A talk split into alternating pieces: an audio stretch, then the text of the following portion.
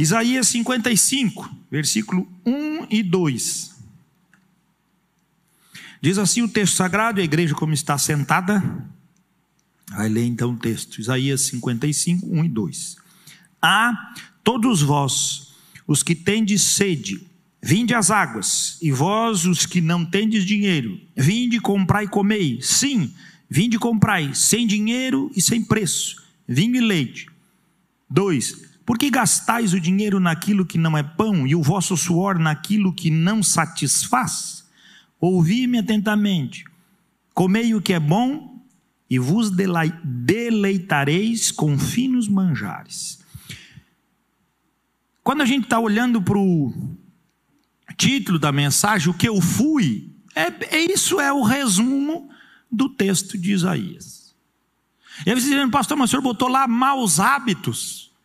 O que, que tem aqui de maus hábitos? Os maus hábitos, aqui no texto, nós ficamos assim, ué, o que, que ele quer falar com aquele que tem sede, pode beber das águas, aquele que não tem dinheiro, ele pode comprar e comer, aquele que se delicia com vinho e leite sem preço. Né? Ele está justamente dizendo: tudo isso está à disposição. Essa era a raiz das coisas que dependiam e manifestavam o povo de Deus no conceito da promessa. O que que Deus prometeu para eles? Vocês vão para uma terra e nessa terra vocês vão receber leite e mel. A abundância da provisão de Deus. Aqui ele está trazendo o vinho, a manifestação da presença de Deus, ou seja, aquele povo não via mais as coisas concernentes a Deus dentro da vida do dia deles e também não tinha mais a essência da aliança. Você pode imaginar o povo de Deus que foi chamado para uma terra para nessa terra que receberam como promessa, ali na terra serem uma grande bênção e um testemunho para as pessoas. Agora o texto sagrado está dizendo para nós o quê? Que eles perderam o valor da promessa e o valor das coisas do dia a dia, a provisão e o cuidado de Deus no tempo do dia a dia. Olha que loucura! E aí, então, nós dizemos, mas o que, que ele está dizendo com isso? Se você olhar a expressão ah no português ali, está dizendo recordem. Às vezes a gente está conversando e a pessoa, ah, pastor, entendi. Sabe o que, que é? Ela está fazendo uma conexão de ligação. É isso que o termo original está trazendo para nós. Quando está ali, ah, não é uma expressão apenas dentro da nossa língua, é uma afirmação de que Isaías, ao ver isso, ela, ele contempla a promessa de Deus e a provisão para aquele povo. E ele, gente, foi isso que Deus prometeu. Ah, mas e por que, que nós não conseguimos usufruir isso lá? Aí o versículo 2 vai dizer para nós: Por que gastais o dinheiro naquilo que não é pão? E o vosso suor naquilo que não satisfaz? Olha que coisa simples. No que, que você gasta o que diz o texto, o seu dinheiro? No que, que você gasta o seu suor? A Bíblia diz: ouvi-me atentamente, ou seja, volte o teu coração ao Senhor. E então você vai comer o que é bom então você vai usufruir o cuidado de Deus na sua vida. E a seguinte: e vos deleitareis com finos manjares. Fino manjar não é sentar numa mesa e comer o melhor que tem, a melhor carne, a picanha. Esses finos manjares, o termo original está dizendo, então vocês conhecerão o Deus da promessa de vocês. Vocês estarão supridos no seu coração. Isso não tem dinheiro que possa comprar. Isso não tem suor que possa ser apresentável diante de Deus. Isso é a essência de quem Deus é. de quem Deus manifesta que é. E ele está dizendo que estas coisas que Deus já preparou, já deu para o seu povo, ela não é usufruída por ele, porque ele gasta naquilo que não produz sustento para a sua vida e nem tampouco produz a o mover de um coração que está caminhando para a eternidade, que se alinha com seu Senhor que vive a essência da promessa e da fé. Simples assim. Eu vivia como?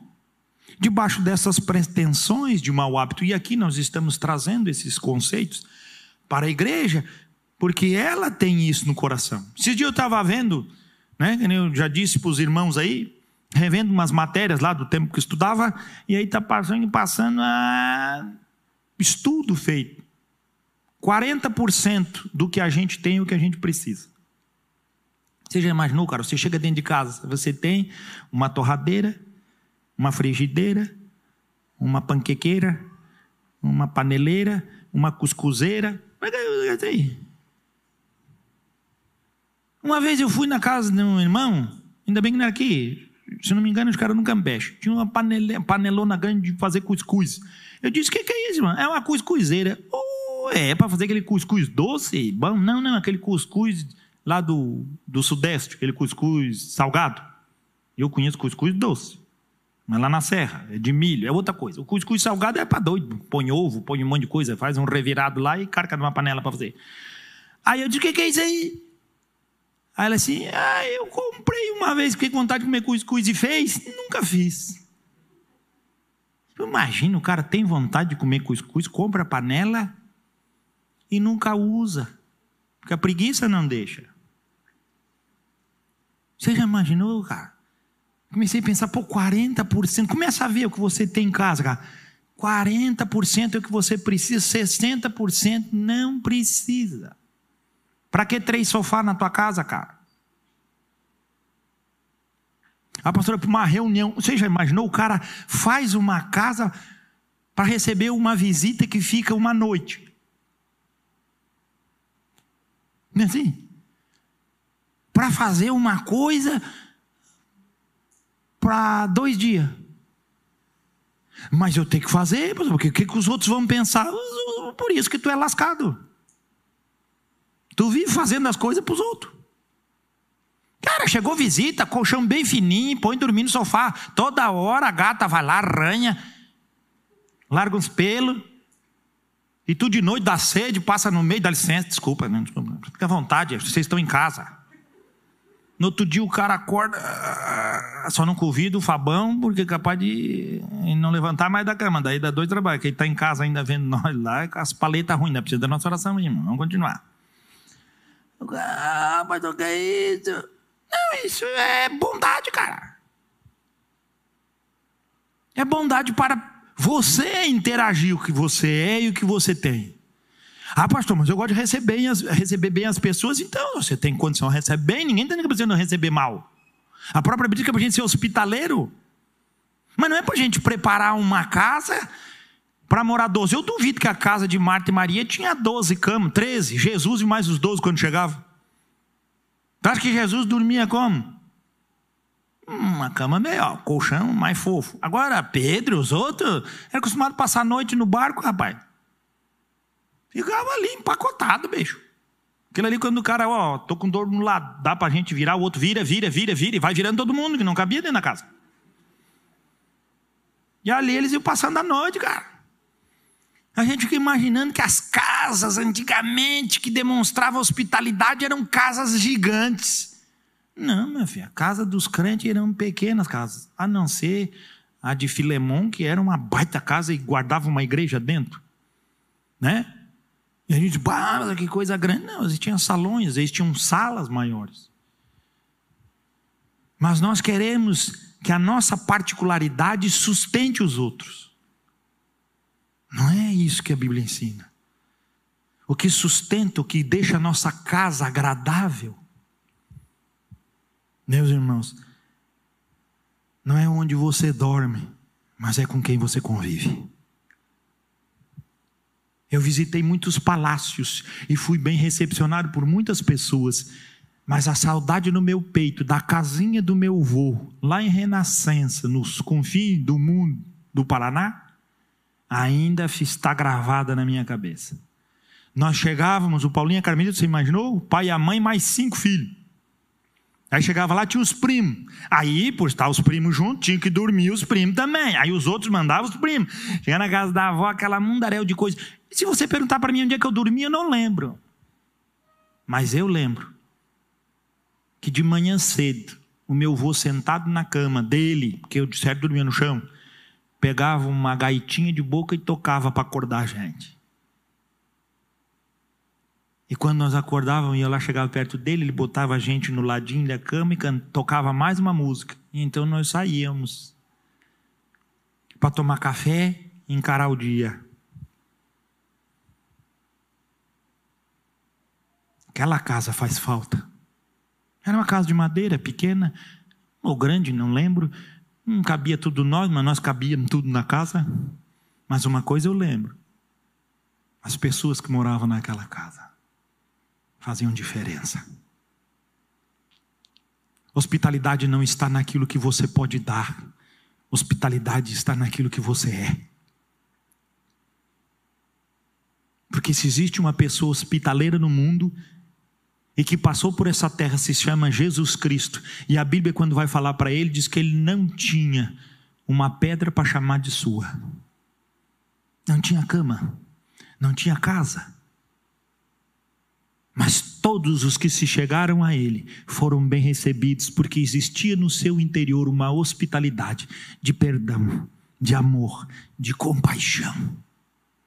E as multidões queriam estar perto dele, porque a hospitalidade de Jesus supria as necessidades que aquelas pessoas não viam dentro de um palácio de religiosidade, dentro dos talares da, dos líderes judaicos da época, dentro do poder romano ele não nasceu em palácios. E no meio de tudo isso, com os braços abertos, nos acolheu na cruz do Calvário, para que nós pudéssemos adicionar à nossa vida a esperança verdadeira que nos conduz à salvação e à eternidade. Nós temos que tomar cuidado com os maus hábitos, hábitos que não fazem nenhum sentido. Aí você diz, pastor, o senhor está falando isso aí porque o senhor quer dinheiro para a igreja? Não, não quero dinheiro para a igreja. O que a igreja tem, Deus dá e é suficiente. Eu quero colocar a sua vida no prumo para que você seja alguém que esteja de acordo com as coisas de Deus. Porque você vai se esforçar 20, 30 anos da sua vida, e quando você tiver tudo que você almejou, pff, morre não usufrui nada. E aí você diz: Não, mas eu vou deixar para os meus filhos. Aí os seus filhos vêm, fazem uma brigaçada desgraçada. Aí divide tudo atravessado. Em cinco anos, dois estão ralados. E se os seus filhos não fizer, por compaixão a você, os seus netos vão fazer. Porque nem vão lembrar de quem era você. Por que você gasta dinheiro naquilo que não é pão? E por que você gasta suor naquilo que não te satisfaz? É aquele velho ditado: é o cachorro correndo atrás do rabo, suado, cansado, com a língua um palmo, toma água e diz: Cara, esse rabo está aí atrás de mim, eu não pego ele. Assim é crente. Morre, sofre. Ai, estou cansado. Ai, a minha vida é muito difícil. E é mesmo, filho. E é mesmo.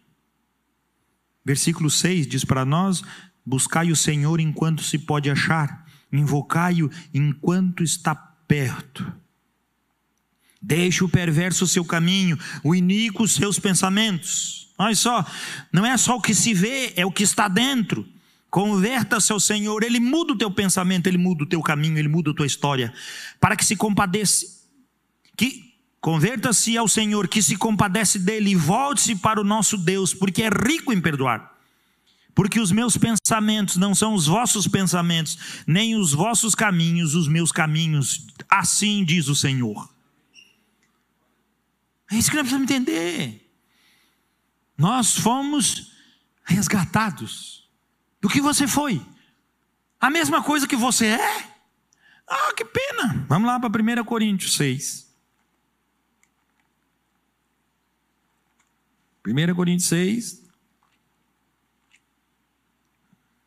capítulo 6, versículo 9. Uhum, uhum. Olha lá o que, que diz. Opa, peraí, irmãos, eu estou em Romanos. Quase comecei a ler. Ele disse: não, né? 1 Coríntios 6, versículo 9. Ou não sabeis que os injustos não herdarão o reino de Deus? Por que, que ele está falando isso? Que significado de injustiça está aqui? Se você vê o capítulo 9, você vai ver que os irmãos estão se pegando no porrete lá. Querem que Paulo dê uma. Como é que é? Uma. Uma sentença de negócios terrenos. Deve ter dado uma picuinha lá, né? Ou a família se converteu, os irmãos não queriam, certo, atender. A Bíblia não traz para nós com clareza aí, mas está dizendo que houve uma pendência ali. E essa pendência não é de discussão, a pendência ali, às vezes os irmãos se pegaram ali num rolo que queriam já botar Jesus no rolo lá atrás. Lembra? Chegou um lá e disse: Oi, Jesus, diz para o meu mano me dar minha parte da minha herança. E Jesus diz: Ah, isso é problema de você, estou nem aí. Não vim aqui para dar herança para ninguém. Coisa linda, né? Jesus sabia enquadrar o cara. Oh, isso aí é problema de vocês, cara. Vem aqui falar, cara, vem aqui. É, é, coisa de gente que não tem o que fazer. Vai trabalhar, cara. Quem trabalha não fica pensando em herança. Quando fala em herança, me dá até um arrepio. É, o cara olha para o pai, o pai está com 40 anos e ele está com 16. E ele diz: Mas eu vou herdar essa casa de herança. Já está gorando velho, cara. O cara está na metade da vida, o cara já está ali, já. Ah, papai, eu amo você, eu amo você. Louco pro velho bater o cachuleta, cara, para ele ficar bem. E lá esse dinheiro é bom, rapaz. Agora vai trabalhar vagabundo. A Bíblia diz que isso é injustiça. Ou não sabeis que os injustos não herdarão o reino de Deus? Não vos enganeis. E aí ele faz a lista. Olha só, é essa vida natural do mundo. Ah, pastor, tem gente boa? Não tem, não. É esse aqui. São tudo uma cambada de sem vergonha. E o que está garantido aqui é o que Paulo está dizendo: que estes não vão herdar a vida eterna. A herança que vale a pena é eterna, cara. Essa que você tem que botar o coração. Essa que você tem que desejar. Porque o dono dessa herança não vai morrer mais. Ele já morreu uma vez, não tem mais o que fazer. A morte ó, se submete a ele. Essa é a herança verdadeira. Isso que é coisa de Deus. Olha lá que diz o texto. Não vos enganeis. Não se engane com as coisas que são aparentes. Porque a verdadeira herança é a do reino de Deus. Nem impuros. Olha lá. Nem idólatras. Nem adúlteros. Nem efeminados Olha só, temos que mudar as escrituras. Apareceu as bibas aqui, nós não podemos dizer, os feminados, está aqui. Nem sodomitas. Ah, você que é casado e que gosta de amarrar mulher e chicotear, olha aqui, ó. Ai, pastor, mas isso dá prazer. Dá prazer, vai lá em casa, eu pego um cabo de inchada, te dou nas costas, me dá um prazer que tu não tem ideia. É, rapaz, eu não sei se para ti dá prazer, mas dá. Pastor, eu quero. Eu dou canchada mesmo nas costas. Vamos lavrar essas coisas. Sodomita, são coisas, cara, me belisca, me bate. Você já imaginou, cara? E isso vai entrando dentro da igreja, a gente, ah, não, pastor, isso não acontece, não, tá lá, tudo dentro da igreja vai. Daqui a pouco aparece um cara com metade da orelha. O que, que foi? Ah, foi uma pimentada. Baixa a cárcel, joga pimenta e tu vai ver o que é pimentada. É, tem cada ideia, rapaz. Cuidado, a Bíblia está dizendo, rapaz. Vai apimentar o quê? É para apimentar a relação. A Bíblia está dizendo, cara, sodomita. Está falando do efeminado, está falando do adulto, mesma coisa. Está falando do idólatra, que tem muito dentro da igreja que idolatra aquilo que ele constrói como algo que não pode ser removido. Não pode sair. Não, isso aí fui eu que fiz. Ih. Ih. É, eu não gosto de coisa velha. Tudo que é velho tem que derrubar e fazer novo. Por quê? Tenta reformar uma coisa velha, para tu ver. Se tu gasta três vezes mais do que tu vai fazer novo. Nós fizemos o prédio, olha que benção, bonito, tudo arrumadinho, está ali. Esse templo aqui, nós tentamos reformar, porque se ah, tem as, cacho, as calhas d'água, enche, cai água dentro da igreja. Nós já reformamos isso aqui umas dez vezes, adiantou? Não adianta. Quem tem dinheiro para nós derrubar isso e fazer tudo novo? Ô, Glória, vamos embora. É, não adianta, não adianta, meu filho. Não adianta reformar. Não adianta pegar crente com esses hábitos e querer dar uma reformadinha. Na igreja ele está com a auréola que parece um santo. Não, pastor, que na igreja nós somos santos. Mas em casa passa a chave, aí vira sodomita. Mulher chama o pastor. Quando ele passa a chave e, vem com aquela roupinha toda, né? Apertando os mamilos, larga eu dentro do quarto com, com ele para nós ver quanto espírito ruim tem naquele couro. Ele, ai, pastor, ai, eu quero só dar uns arrocha na teta para ele ver o que é bom para tosse. Sodomita, você está rindo? Você em casa aí está se buscando, mas a Bíblia está dizendo, cara. Isso é coisa do mundo. Isso não vai herdar a vida eterna. A gente está preocupado com prazer de carne, com coisas das quais não preenche. Por que você fica correndo atrás disso, se isso não vai garantir nada para você? Quando eu vou aconselhar, o, o pessoal que está casando, ele diz: Ó, oh, pastor, não quero casar. Eu disse: Tu quer casar para fazer sexo, né? Então casa para tu ver o que, que tu vai fazer. Mas não é? É, no começo é uma maravilha. Depois vai ficando escasso, vai ficando escasso, vai ficando escasso. E o casamento permanece. Eu digo, ah, pastor, o que, que eu faço? Se lasca, meu filho. É, ninguém diz que é para tu se lascar. Por isso que o cara casa novo, porque não tem juízo. Paulo diz, quando está velho, o que, que ele diz? Oh, eu queria que todos ficassem que nem eu, santo, para se encontrar com o Senhor. É, mãe. E aí pessoas, para que eu devo fazer? Casa, porque não se aguenta. Aí a Bíblia diz, vê que é tudo, Deus vai dar solução para nós. Mas não é do nosso jeito, não é para usufruir as nossas coisas, porque os nossos pensamentos, eles aparecem. Coisas que não procedem e que não fazem parte dos justos que herdarão o reino de Deus. 10. Nem ladrões. Ai, graças a Deus, eu nunca roubei. Irmão, cuidado. Você rouba tempo dos outros, a paciência, a misericórdia. Você rouba confiança. Quem que diz que ladrão é só em dinheiro? Que ladrão é só em propriedade, que é só em coisas? Tem gente aí que a gente vai botar aí que 90% do dia fica o quê? Ladrão do tempo de Deus. Ainda tem um que diz: não, mas é meu trabalho. Pois é, aí ele chega em casa e continua. mas o cara não trabalha o dia inteiro? Temos que ver, cuidado com o que está roubando. Cuidado nem maldizentes, ou melhor, nem avarentos, maldizente é na segunda linha, nem bêbados. Ah, bebum. Ah, pastor, mas estava tão fácil, bebum também não. Nem maldizentes, nem roubadores. Ó, oh, que engraçado. Ladrões é aquele que rouba. Agora ele diz roubadores. Agora sim, ele está dizendo, é aquele que maquina contra o outro. Por isso que eu falei lá, ladrões no começo, o que, que era? É que envolve tudo. É o que envolve tudo, isso envolve muitas vezes, mano, sentimento de outro. E que a gente rouba, que a gente se torna dono. Ações que a gente rouba dos outros.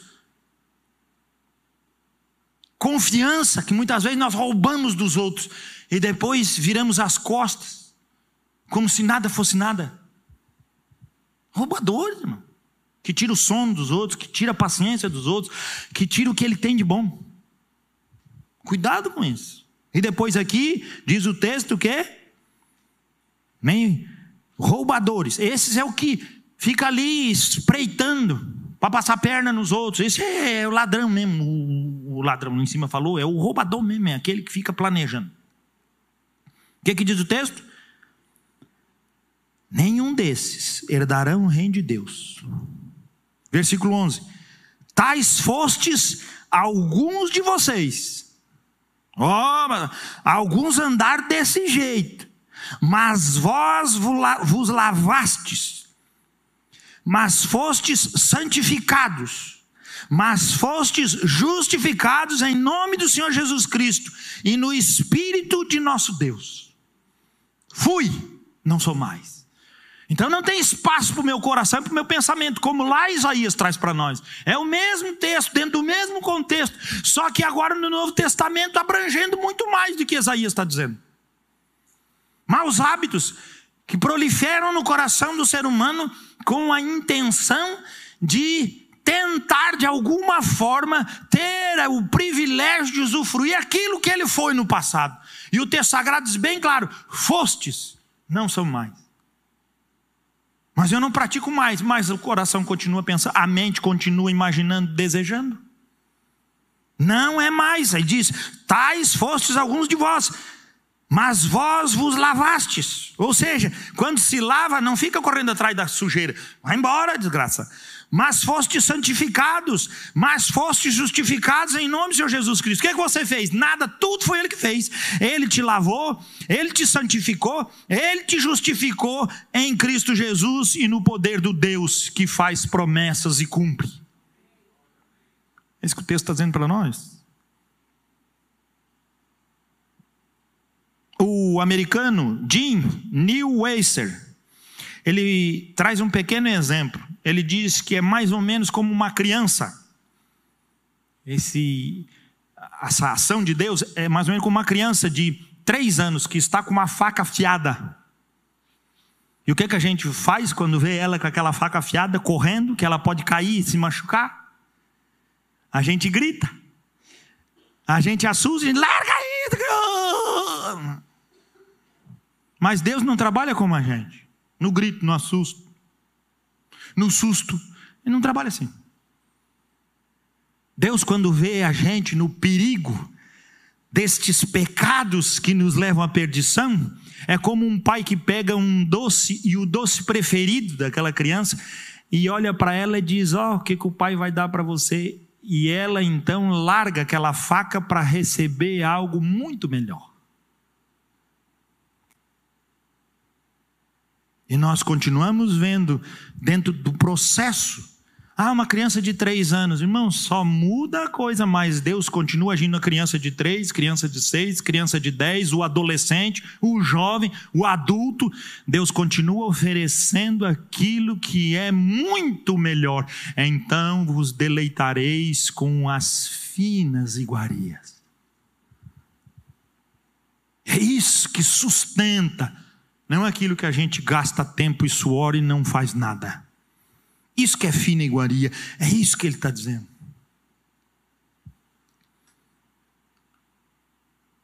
Então, 2 Coríntios 5,17, próximo livro aí, texto bem conhecido nosso, muitos sabem até decor.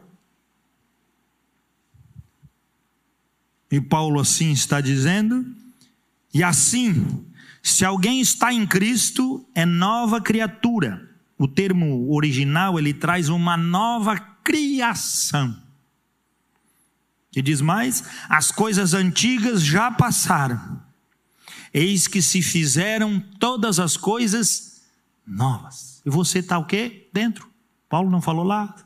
Lavado, santificado, arrumado, tudo pronto. Não nos falta nada. É a simplicidade do tudo novo é o Cristo que nos basta. Olha lá, João 6, 49. Quanto você andar atrás da sua vontade, do seu desejo, do que você quer, vai se lascar, meu filho. João 6, 49. Olha que coisa maravilhosa. Jesus disse: Eu sou Deus. João 6,49. Vossos pais comeram maná no deserto e morreram. Este é o pão que desce do céu, para todo o que dele comer não pereça. Os judeus queriam reviver a vida do deserto, estando diante dele, deles a fina iguaria. Assim é que eu digo, crente que quer viver na vida do passado, não pode ir para o céu. Ah, não. Desculpa, mas não vai para o céu. Não vai. Ah, pastor, que é o senhor para julgar? Não estou julgando, estou usando a Bíblia. E ela diz que essa raça não vai para o céu. Bom, por quê, pastor? Não cabe. O texto de Deus não cabe. Não pode. Deus não vai fazer exceção. Jesus está dizendo, cara, eu estou aqui. O pão que desceu verdadeiramente do céu para matar a vontade de vocês e a fome de vocês. Não, nós não queremos. Nós queremos comida que nem nossos pais no deserto. Que ganhavam maná todo dia. A gente não quer trabalhar, a gente quer ser sem vergonha. Pega a geração nova aí e pergunta para eles quem quer trabalhar. Quem quer trabalhar? Ninguém. E é tão forte isso que está contaminando os pais. Só não contamina os baby boomers. Esses aí acordam e meu nome é trabalho. Agora, minha geração está sendo contaminada por essa geração nova. Todo mundo com 40 anos já está querendo pegar férias permanentes. Cara, eu conheci minha avó com mais de 80 anos, minha bisa, meu avô, minha avó. Nunca sentei com eles e falei, vô, quando é que o senhor se aposentou? O assunto da galera é o aposento, mas nem começaram a trabalhar, já estão pensando em se encostar. Vocês já viram aqueles vídeos da China que a pessoa vai ser atropelada e ganha seguro? Está o carro parado, eles vão lá e se jogam no carro fingindo atropelamento, e diz: Ah, pastor, isso não é. É verdade, rapaz. Aqui no Brasil, logo, logo vai ser assim: tem gente se jogando no chão. Porque o cara não quer fazer nada, rapaz.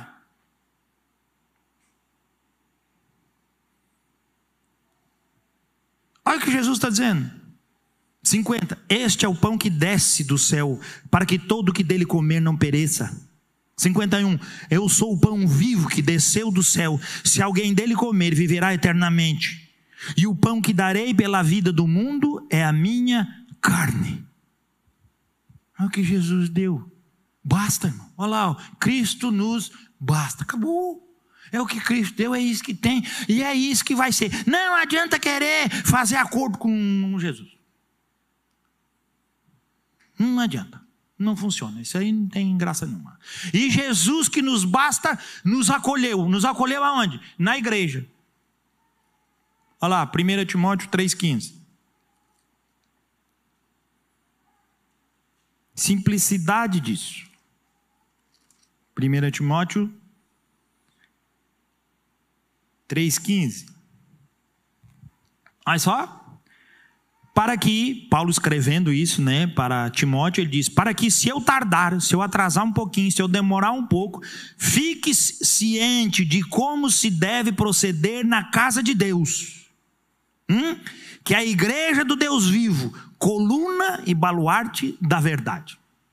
Paulo nunca falou essa igreja esculhambada. Ele está falando de igreja, ele para e diz: essa é a casa do Deus vivo. Foi Cristo que deu ela para nós. Essa é a igreja verdadeira, coluna e baluarte da verdade. Porque ela é a figura do Cristo, o santo, aquele que faz diferença, o que muda a história. Ele nos acolheu nessa igreja. Jesus nos deixou o quê? As Escrituras, Hebreus 4, 12. Vai para frente um pouquinho aí também. De que diz? Olha só que bênção. Porque a palavra de Deus é viva e eficaz, e mais cortante do que qualquer espada de dois gumes, e penetra até o ponto de dividir alma e espírito, juntas e medulas, e é apta para discernir os pensamentos e propósitos do coração, os segredos do homem, que Paulo fala. Aqui aos Hebreus ele fala os propósitos do coração do homem. Aquilo que só você sabe, que você pensa que engana Deus. Que eu sempre falo. Você pode enganar o pastor, pode enganar a mulher, pode enganar o filho, pode enganar o pai, pode enganar a mãe, você pode enganar quem você quiser, mas Deus está lascado. E as Escrituras trazem para nós o descortinar da verdade. Aquilo que nenhum homem pode chegar diante de, dizer, de, diante de Deus e dizer, eu não sabia, porque os escritos sagrados são enxertados no coração do homem. Porque a verdade é explícita na pessoa de Cristo Jesus. Que isso que não quer, o que vai fazer? Não tem como querer, né? Jesus nos convida à oração. Ah, Salmo 119, esse é bom. Olha só, vários versículos para a gente aprender. é bem grandão, ou melhor, é o maior, maior capítulo da Bíblia, né? Olha lá, versículo 37. Chamado por oração. Ah, que benção. Deus sabia tudo que nós precisávamos. Versículo 37. Desvia os meus olhos para que não vejam a vaidade e vivifica-me no teu caminho. Hum, os olhos, você sabe o que você vê, eu também sei o que eu vejo. 40. Eis que tenho suspirado pelos teus preceitos, vivifica-me por tua justiça. Isso que é oração, cara. O Senhor que vai trazer vida. E o vivifica-me aqui, o que, que é? Ressuscita-me. Ah, cara, o salmista sabia do que estava falando. Versículo 88. Vivifica-me segundo a tua misericórdia, e guardarei os testemunhos oriundos de tua boca, porque se tu não me ressuscitar, eu não sou testemunha de nada. Vivifica-me. E o 149. Ouve, Senhor, a minha voz, segundo a tua bondade, vivifica-me segundo os teus juízos. Todo o texto ele está dizendo Oração não se baseia na fraqueza de quem eu sou, mas se baseia na ressurreição de, que, de, de quem Deus me deu, a ressurreição que Jesus em plenitude me deu. Oração é uma resposta ao mundo espiritual. Oração é uma resposta à eternidade. Crente que vive falando das suas mazelas para Deus, vai morrer falando dela. Você tem que ter diante de Deus o seu esquadrinhar e o seu confessar de pecado. Fora isso, não é oração, rapaz. Fica ali, Senhor, me perdoa, eu pequei de novo. É sem vergonha. Pede para Deus ressuscitar o teu pensamento, ressuscitar o teu coração, ressuscitar você, porque Cristo já ressuscitou e Ele garantiu que a ressurreição dele é garantida a nós. Ou nós andamos assim, se o Velho Testamento já estava escrito: vivifica-me, ressuscita-me, e então eu serei testemunha fiel de quem tu és. Sem ressurreição, meu filho, sem eternidade, sem o futuro, não existe nada na oração que sirva, a não ser de interesse próprio, volúvel, humano, de fraqueza. Isso é muito bom. Olha a bênção que Jesus nos dá. Né? Jesus nos presenteia com as provações. Ah, pastor, provação é ruim. Sim, meu filho, mas quem que diz que coisa ruim não faz você bem? Já falei. Dá para o seu filho só coisa boa para tu ver. Você não se lasca todinho. Seu filho é rebelde, xingando, reclama. Pega um açoiteiro e balança o fundo dele para tu ver se ele não fica ao redor de ti. Já preguei isso várias vezes. Você dá um cascudo, põe ele de castigo e ele diz: Posso sair? Se tu falar mais uma vez, tu não vai sair hoje. Aí o pai olha, ai, tadinho, sai, sai, sai. Pronto, ah, ó, cavalou.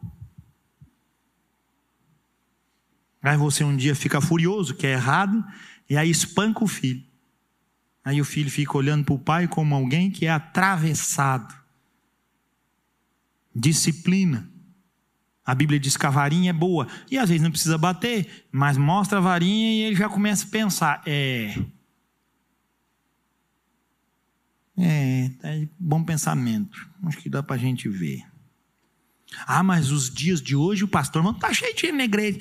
Não se bate mais em criança. Claro que não, tem que bater na mãe e no pai. E está certo mesmo. Tem que pegar a soiteira e lascar o couro da velha e do velho. É isso que tem que fazer. Esse que defende essas coisas sem pé nem cabeça, intriga do mundo. Quem está dizendo que é para bater, que é para é, é, alejar a criança? Disciplina. Mas não precisa isso, eu nunca apanhei. Ah, que bom para ti, eu apanhei um monte. E olha que não adiantou. Se não fosse Jesus, eu estava até hoje precisando de apanhar. Já Jesus é bom demais, cara. Me livrou meu corpo de muita surra, porque hoje em dia está apanhando na rua, dia continua apanhando. Porque aquilo que o filhinho não apanha em casa, fica sossegado. Ele vai para a escola e alguém acha o fuso dele.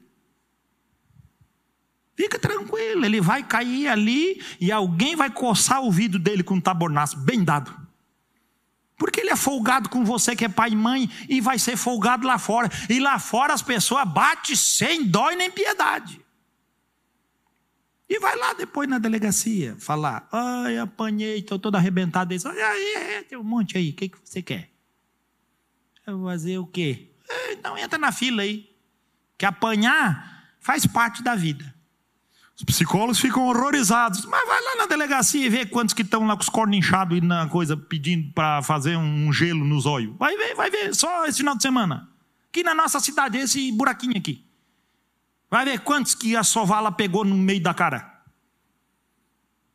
Ô, pastor, aqui, mano. É, não tem pobre, não tem rico, não tem miserável, não tem ninguém. O bafafá pegou, a mão tapaço no vidro, vai comer. Nós vivemos um conto de fada mentiroso. Porque nós gostamos de ficar inventando lorota. Olha o que a Bíblia está. Provação faz bem, meu irmão. Provação faz bem. E Deus diz: ai, ai, ai, pastor, eu fico todo arrepiado por causa da provação. Você não quer passar por provação? Como é que você vai ser afinado? Você acha que é bom ali para o violino ou para o violão ficar bem. Embora que ele não grita, porque senão, ele, ah, a hora que o Elton apertasse, para dar o tom certinho. Agora larga ali as cordas de qualquer jeito, nós vamos chegar aqui na igreja, e que louvor mais esculhambado. Sabe por que, que o louvor é bom? Porque as cordas estão tinindo. E se ela não aguentar, o que, que o Elton faz? Pem, arrebenta, troca, põe nova. Porque coisa velha não se aproveita, ele não vai remendar aquela porcaria. É assim que funciona. Quem gosta de remendo é o homem. Deus gosta de fazer tudo novo. Olha o que, que diz, Tiago 1, 2 a 4. E, meus irmãos, tende por motivo de toda alegria o passardes por várias provações. É um presente ou não é? A provação é um motivo de alegria. Quem está feliz aí, meu? É, ninguém está na aprovação, vai chegar na tua casa, fica tranquilo. Sabendo que a aprovação da vossa fé, uma vez confirmada, produz perseverança. Sabe o que ele está dizendo? A fé, depois de oh, a provação que leva à fé, então ela se confirma que nós estamos na verdade. Isso faz o quê? A gente dá o primeiro passo. É, aí a gente, com a fé confirmada, a gente começa a caminhar, que a gente só consegue fazer as coisas pela fé, porque sem fé é impossível agradar a Deus. Parado, não é crente, fica lá parado pensando nas coisas do passado. Quem foi passou pela aprovação, ele sabe que o caminho da fé ali, ele deixou para trás as coisas velhas, e eis que tudo se fez novo. É a fé que está na frente, não anda mais no passado. Quatro, ora, a perseverança deve ter ação completa. Viu o que o pastor está dizendo? É para sair, meu filho. Perseverança. Não, eu vou perseverar aqui. Eu quero aquele cara, eu quero aquele cara, eu quero aquela mina, eu quero aquela mina. Cuidado que a pedra da mina cai na tua cabeça. O cara fica sonhando com coisa, rapaz. Persevera no que é bom, o que é certo.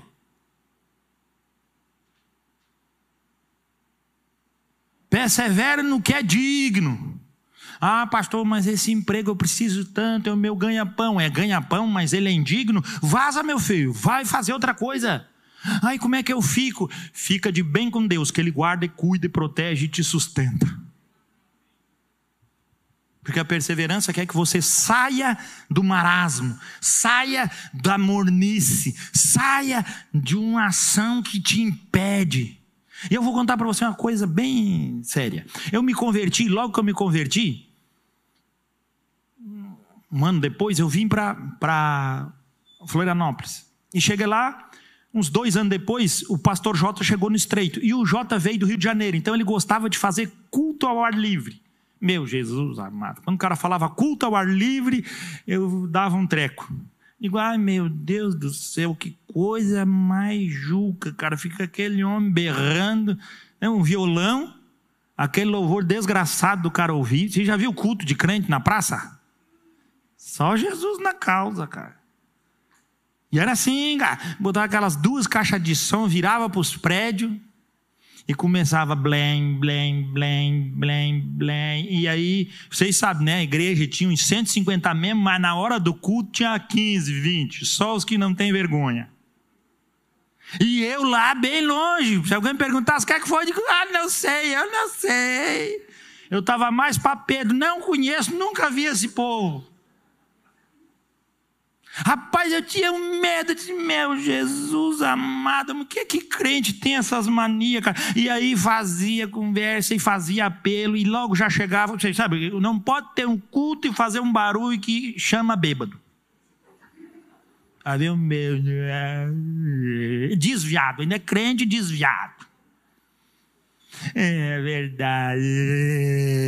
E chora, liga. Aí vem os irmãos e abraça aquele caldo de cana, destilado.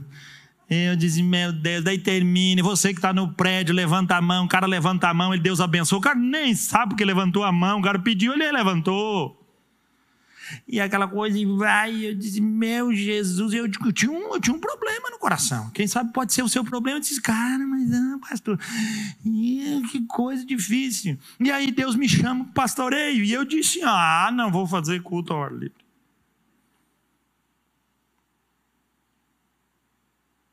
Tinha no coração. Eu digo, mas meu Deus. Até que um dia em oração, ressuscita, Senhor. Não que o Silas quer, mas aquilo que o Senhor quer. E enquanto, Deus, eu não consigo chegar no padrão que tu tem, eu te peço, traz as pessoas para mim, porque eu ia até elas, eu vou passar muita vergonha. Eu tenho um problema aqui no meu coração. E na hora o Espírito Santo falou aqui dentro. E ele diz: fechado. E lá se vai para 30 anos que eu me converti. Sempre o Senhor me deu pessoas para que eu evangelizasse e pudesse falar do amor dele. Quem chega perto de mim é o compromisso que eu tenho com meu Deus de falar a verdade do Evangelho. E o tempo foi passando e o ressuscitar daquele desejo indo. Hoje, rapaz, se você quiser fazer na praça. Hoje eu sou aquele doido que fica lá. É, pode fazer culto ao ali, pode fazer o que quiser. Mas eu já era pastor e já tinha uns cinco anos de pastoreio. E se me falasse de culto, ah, o pessoal do Campeche, vamos na praia entregar folheto. Ah, pai do céu, fiquei limpando banheiro, faço tudo, mas não vou, rapaz. Por que vocês querem entregar folheto na praia? Não, pastor, que a pessoa se converter, mas homem, lá não é lugar de crente. Aí tu imaginou? A gente marcou para ir para a praia evangelizar, chegou o pessoal oh, de calça, de sapato, de camisa social para ir para a praia. Agora nós vamos distribuir folhetos. Imagina, pensei que de bermuda, chinelão, aí. Oh, tá. Cara, Bíblia debaixo do braço e entrando na praia. Você imaginou? Não é para o cara ficar curado, cura tudo, cara. Não tinha quem não visse. Aqueles são crentes, óbvio que são crentes. Aí o irmão distribuiu um folheto, aquele espetáculo deitado, com as perspectivas, as alturas. O irmão chega lá, uma palavra de Deus para você.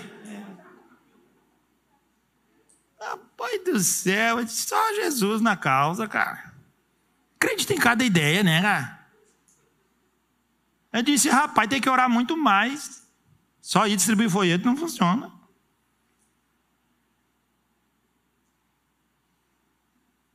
Hoje vai.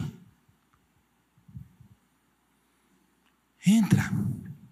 Deus foi apresentando pessoas. Saudoso pastor já falecido pastor da igreja batista de Urubici uma vez foi para lá, ele num fusquinha. Ele, ah, fusquinha, nós andando, é, daqui a pouco ele entra e zzz, direto para a casa da luz vermelha. Seis horas da tarde, meio escurecendo. E eu, barbaridade, amigo, você achou a zona azul, vai estacionar o Fusca. Ele entra naquele lugar e diz: Vamos lá. Eu digo: Vou não, cara. Jamais me contaminarei com isso. O Pedro veio aparecendo, ele diz: Vamos lá. Essas meninas têm o amor de Deus e elas precisam conhecê-lo.